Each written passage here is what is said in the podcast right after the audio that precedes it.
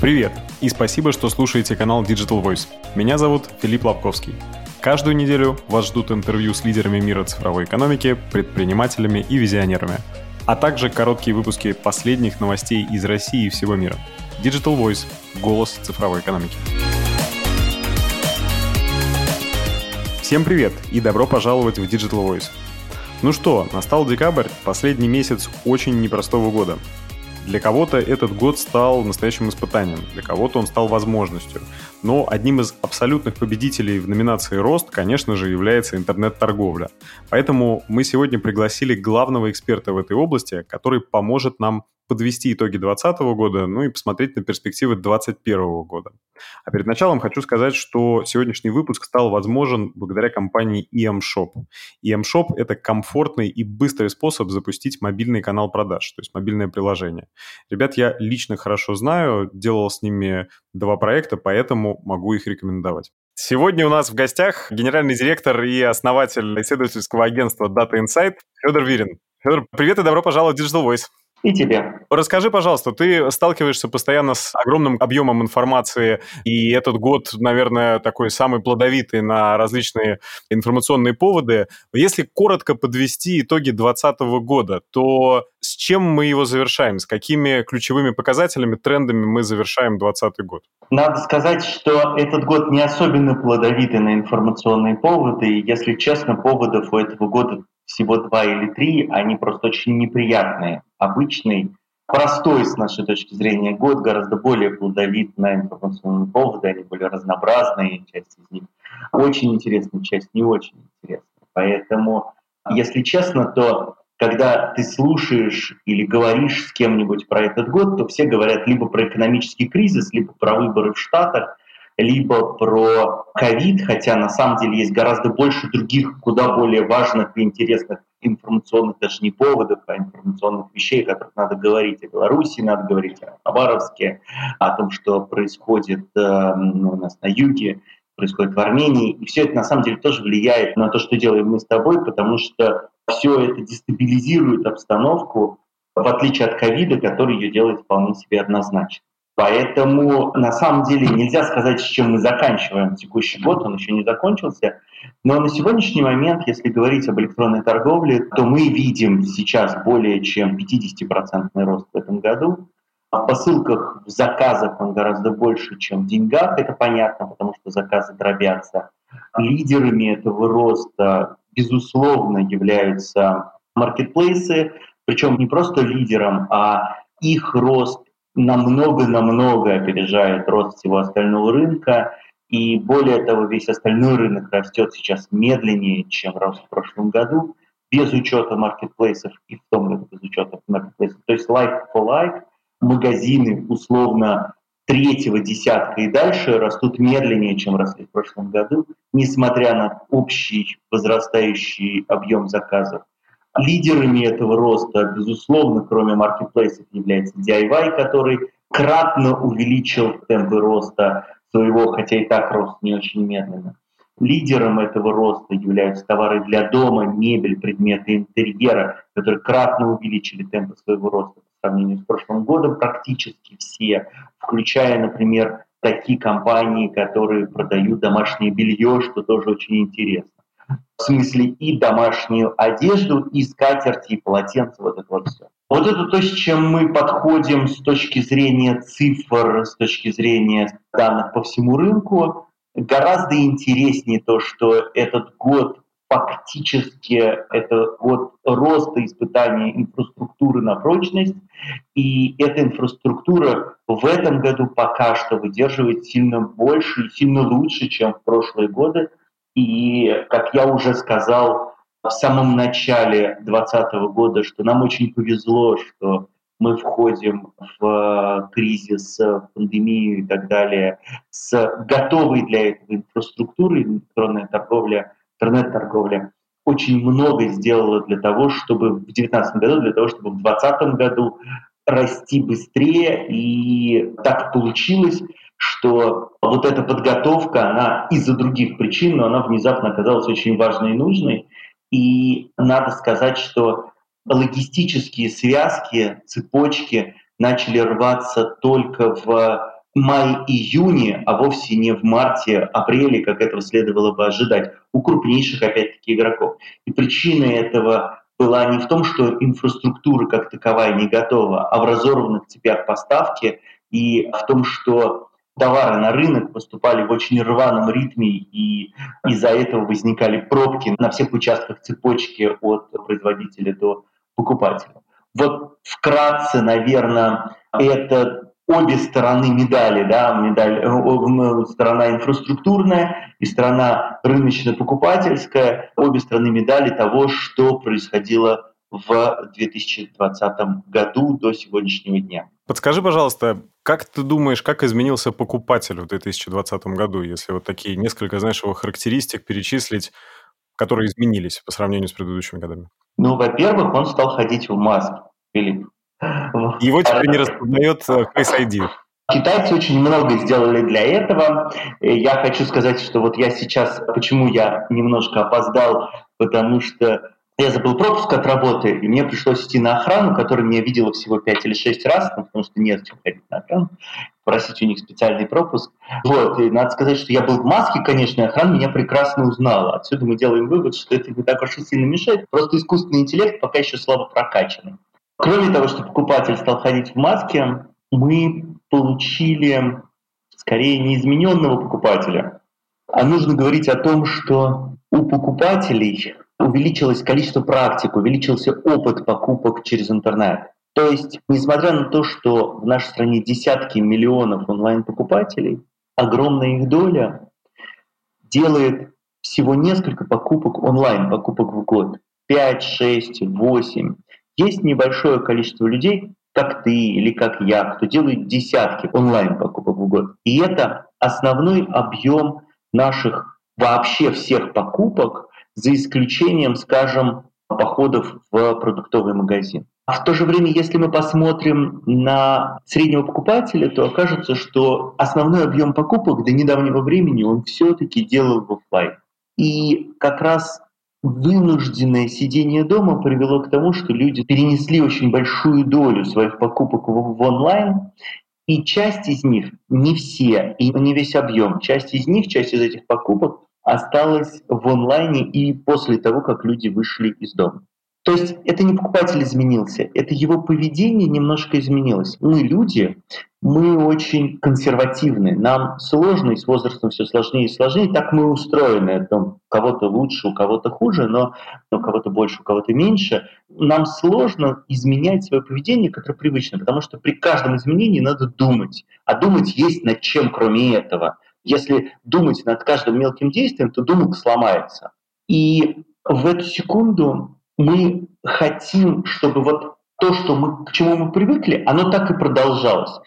Именно с этим связано то, что любое изменение интерфейса приводит к, сначала к катастрофе для сервиса, а потом уже только к росту. И состыковывая все это вместе, получается, что потребитель вынужден был прийти к покупке онлайн, ну и раз он пришел к покупке онлайн, и раз он уже научился это делать, и раз он уже привык это делать за 3, 4, 2 месяца сидения дома, то и дальше он делает точно так же, потому что теперь ему не нужно думать о том, как обратно переместить свою покупку в офлайн.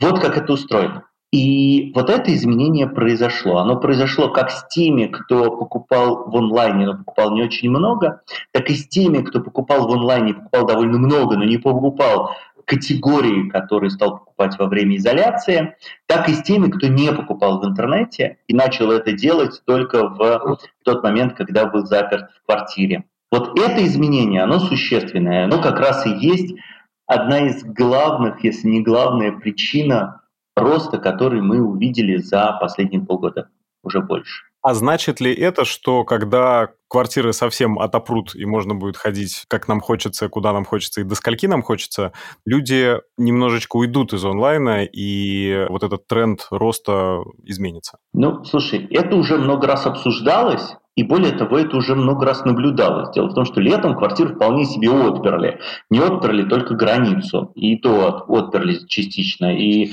ровно так и произошло. Рост like for like все равно на маркетплейсах сохранился больше 100%, рост по рынку сохранился больше 50%, но он был сильно ниже, чем, скажем, в апреле.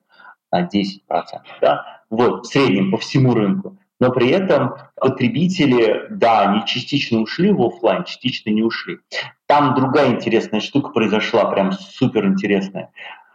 В офлайн переместили не те покупки, которые делали раньше в онлайне в тот момент, когда были заперты в квартире, хотя часть из них переместили, а те покупки, которые отложили до того времени, как откроется офлайн. Отложили либо потому, что хотели их сделать в офлайне, либо потому, что они не были нужны в онлайне. Например, новые джинсы – это то, что больше всего пострадало в период пандемии.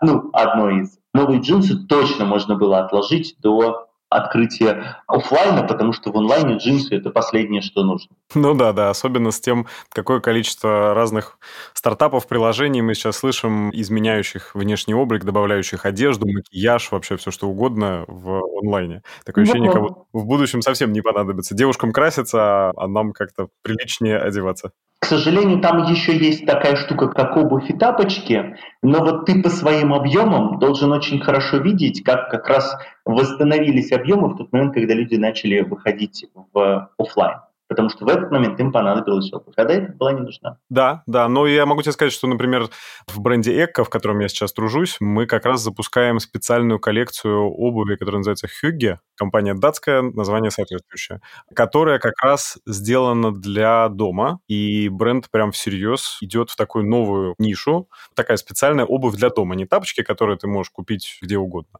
а именно обувь для дома. Такая, в которой ты можешь и дома походить, и если речь о загородном доме, ты ты можешь выйти, например, на крыльцо или сходить в сад, или, и, в общем, она сохранит свои функции, там не намокнет, и будет тебе тепло, комфортно и хорошо. Какая интересная штука. Скажи, пожалуйста, вот если а, говорить с тобой как с Федором Вириным не аналитиком в цифрах, а таким Федором Вириным футурологом, то давай нарисуем картинку 2021 года.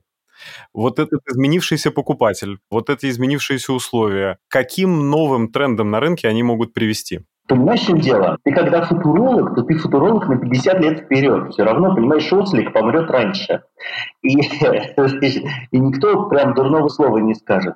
А вот э, футуролог на следующий год это не футуролог, это горе-предсказатель. Если мы говорим не про футуролога, тогда давай а про человека, который знает цифры, который понимает, к чему они приведут, и говорим про такую короткую дистанцию, вот 2021 год. Да, давай про какие-то конкретные вещи в любом случае, когда ты говоришь про будущее, то тебе нужно всегда этот прогноз строить для как конкретно кого-то. То есть, потому что иначе очень разные сценарии, очень разные сценарии поведения.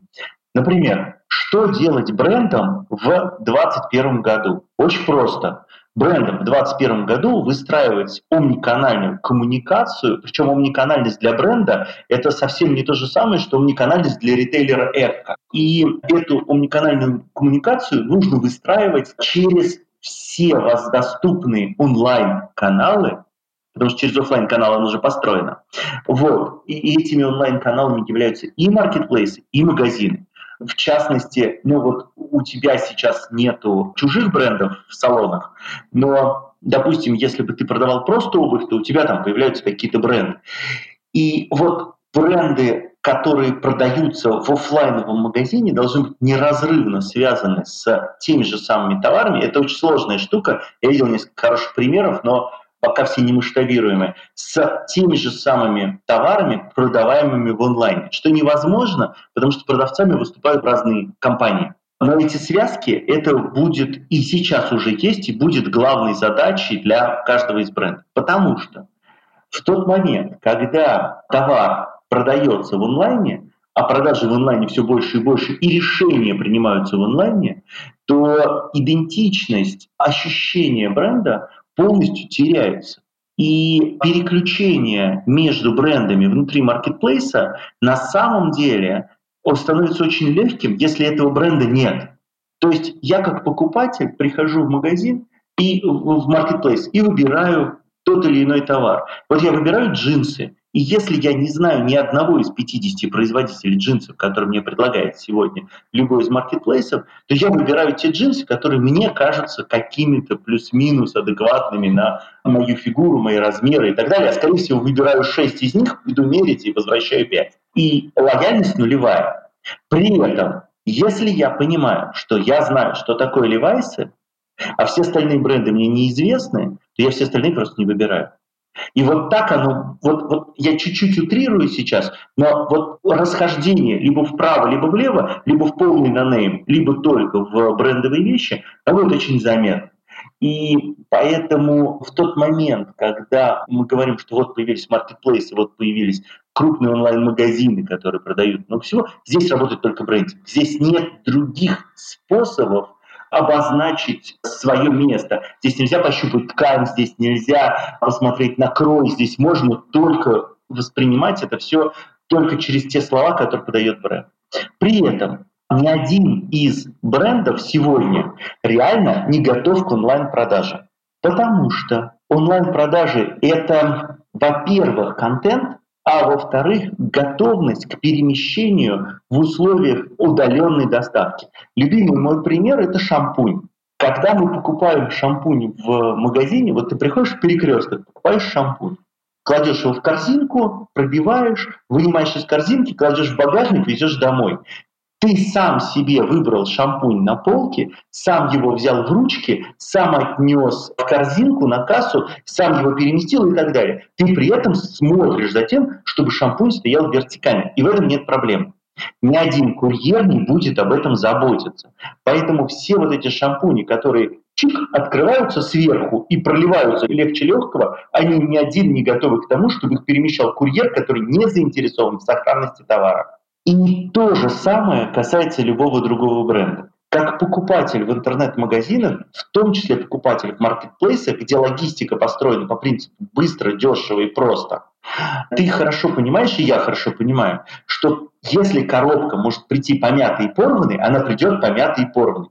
Поэтому, например, я не могу заказывать массовые подарки детям. Вот как раз недавно обсуждал с одним из прекрасных журналистов заказ 26 коробок с конструкторами детям на праздник какой-то. Окей, из 22 4 приходят порванные и помятые, и все, и, и что ты будешь с этим сделать? Понимаешь, ты подаришь 18, ты подаришь 4 порванные и помятые, ты будешь возвращать в маркетплейс оставшиеся 4 помятые и получать от него непомятые, это невозможно. Ну, а кроме всего прочего, время упущено. И вот к этим, ко всем неожиданностям к логистическим неожиданностям. На самом деле ни один из существующих брендов сегодня не готов. В том числе, например, в ту секунду, о, вот тебе хороший пример. На днях на распродаже на одной известной компании я купил себе очередные тапочки Эко. Ну, в смысле, обувку Эко. Коробка пришла порванной и помятой, и коробка пришла без вот этой вот, ну, как бы я покупал это и в салонах, и в маркетплейсах. Я понимаю, что там уложена какая-нибудь брошюрка, там иногда ложка кладется, иногда еще что-то, и все это красиво упаковано. Короче, вот этого всего ни черта нет. Понимаешь? И эко не готова к тому, чтобы продаваться на маркетплейсах. Коробки должны быть другие.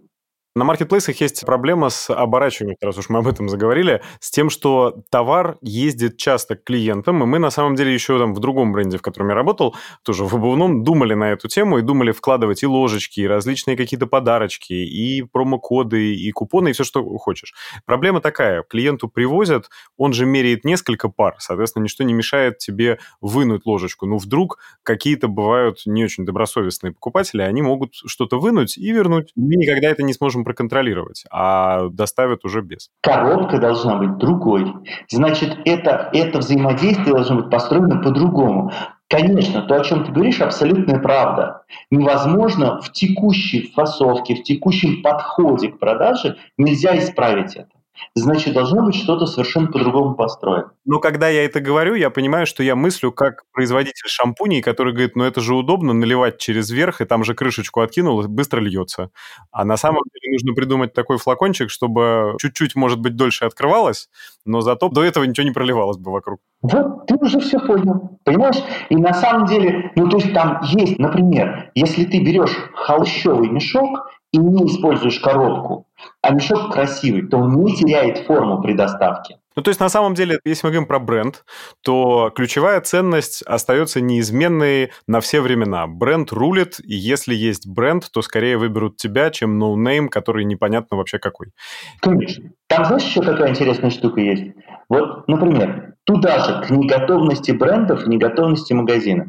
Вот смотри, классическая проблема. Представь себе, что ты выбираешь, ну, допустим, постельное белье на каком-нибудь известном маркетплейсе.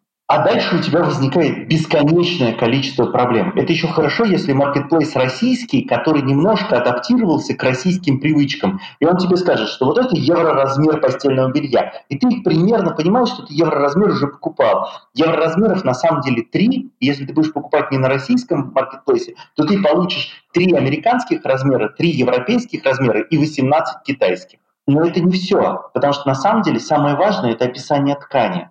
Вот это вот описание ткани будет выглядеть примерно следующим образом. Значит, там 60% допустим хлопка, 20% микрофибры, 20% еще чего-нибудь, плотность 90 грамм на метр. И что ты будешь с этим делать? Невозможности понять, что это такое, не сравнить, как ты посчитаешь плотность. Ну, то есть никаким образом ты не можешь принять решение на основе этой информации, если ты никогда раньше не делал этой покупки, если ты не покупал этого постельного белья. И опять, все то же самое. Бренды не готовы, производители не готовы к тому, чтобы продавать онлайн. То есть они вот это вот все рассказали, дальше ты либо вынужден максимизировать или минимизировать какие-то характеристики, либо ты покупаешь на обум конкретно вот эту вещь, и если она тебе потом понравилась, то ты покупаешь просто у этого же производителя или с такими же характеристиками. Ну, получается, что сейчас все интернет-магазины мыслят как, знаешь, такая веб-витрина. У нас туда вылились какие-то аналитические признаки,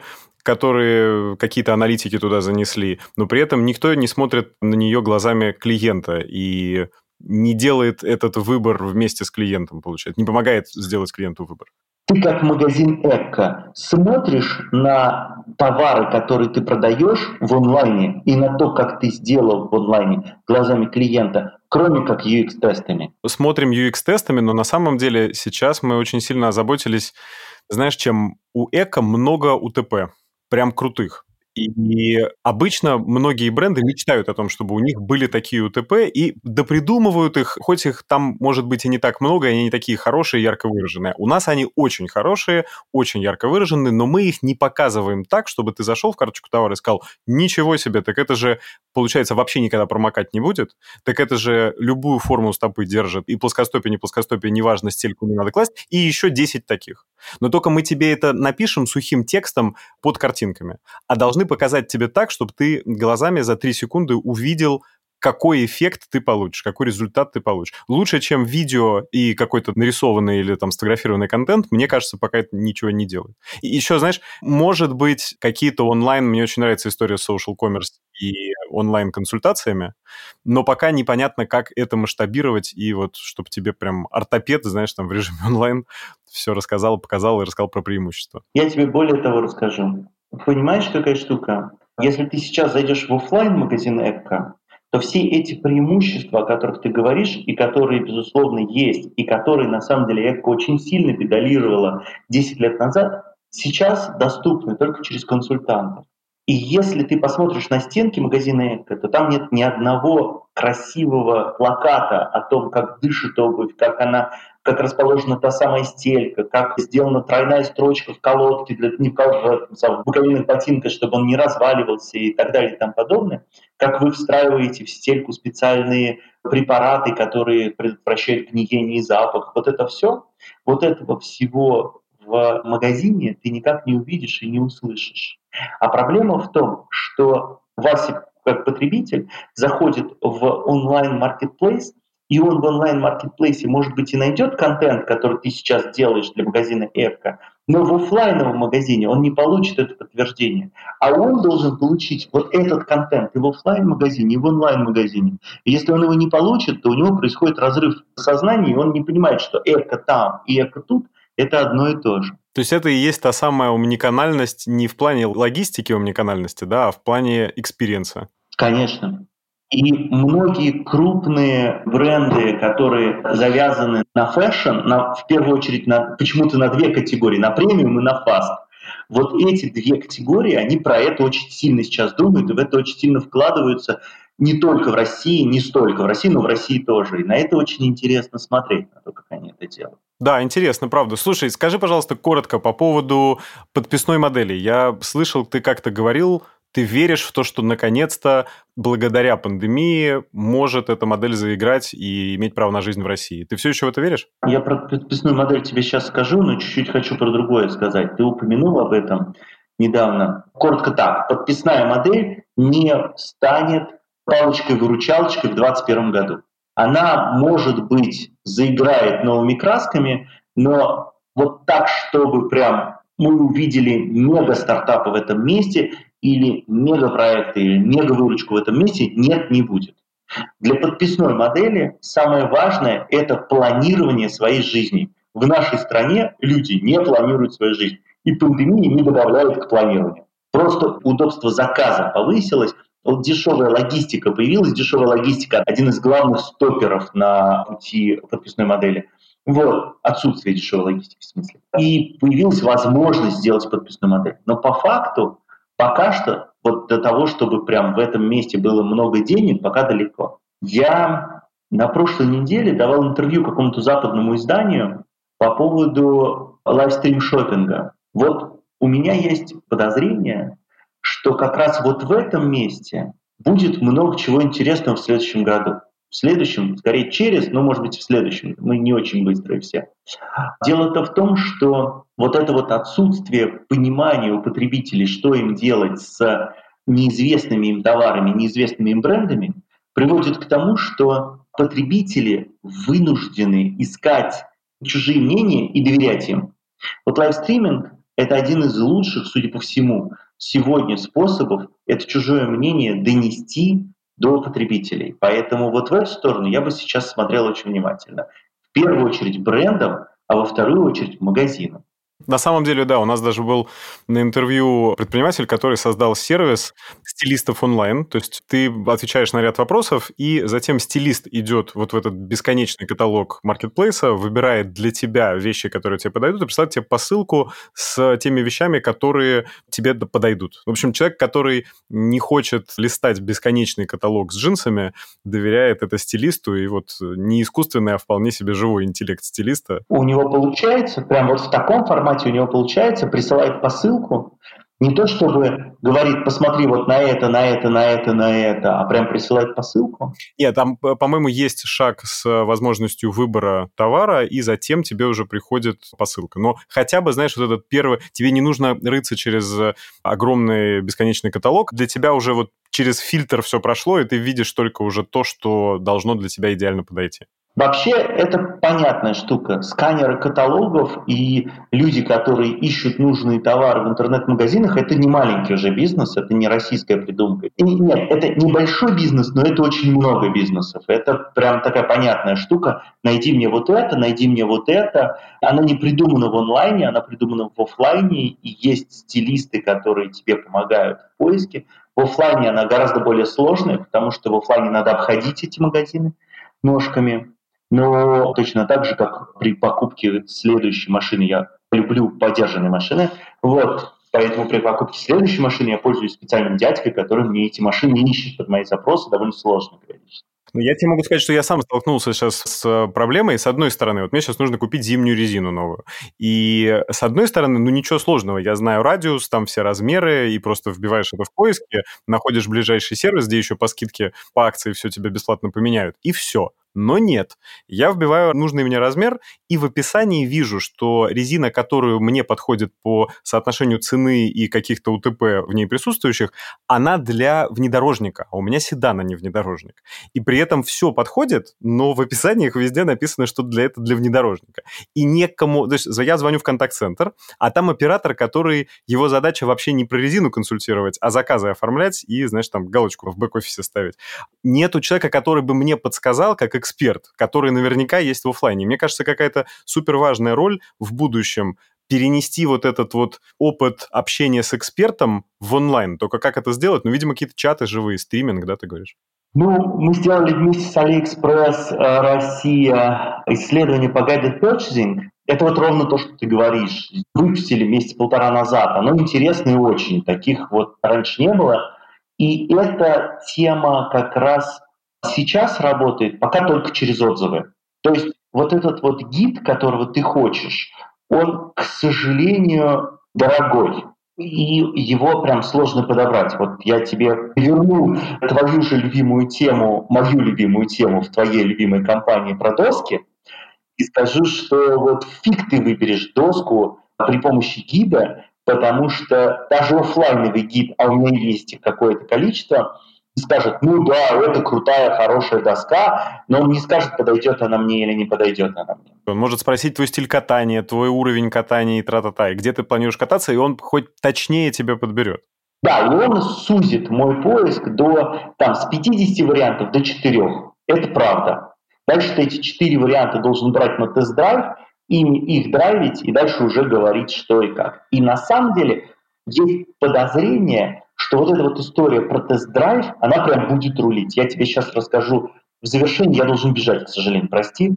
Я расскажу прекрасную историю, которая вот со мной приключилась позавчера. Я собирался ехать в гости, и на обратном пути не хотел вести машину по разным причинам, но не хотел. Я смотрю, что у меня из машин стоит поблизости, и поблизости стоял Яндекс Драйв Toyota. Я думаю, о, я вот эту Тойоту не водил, дай-ка я ее попробую. Ну какая разница, плюс-минус рубль, в общем, неважно за километр, за, за минуту.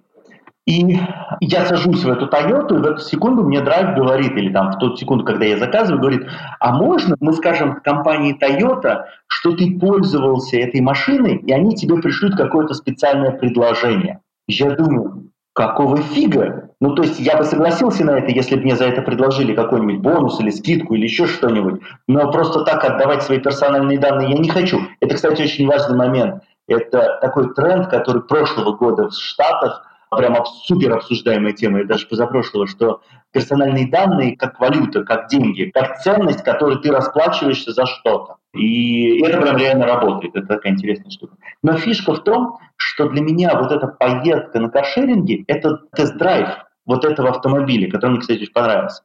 И вот этот тест-драйв для меня является действительно способом выбрать что-то. Точно так же, как там, я пять лет езжу кататься, я всего пять лет катаюсь, я пять лет езжу кататься, я всегда стараюсь взять другую доску в прокате и понять, вот эта доска мне подходит или не подходит. Только в прошлом году нашел себе ту доску, которая меня устраивает. Вот эта история с тест-драйвом, похоже, будет иметь сейчас большое и интересное продолжение, потому что тест-драйв – это реальный способ выбрать. Круто, круто. Спасибо, Федя, огромное за такие инсайты, да, даты-инсайты. Есть над чем подумать и какие планы по улучшению своего бизнеса построить на 2021 год. Спасибо тебе большое еще раз и хорошего тебе дня. И тебе. Счастливо. Счастливо, счастливо.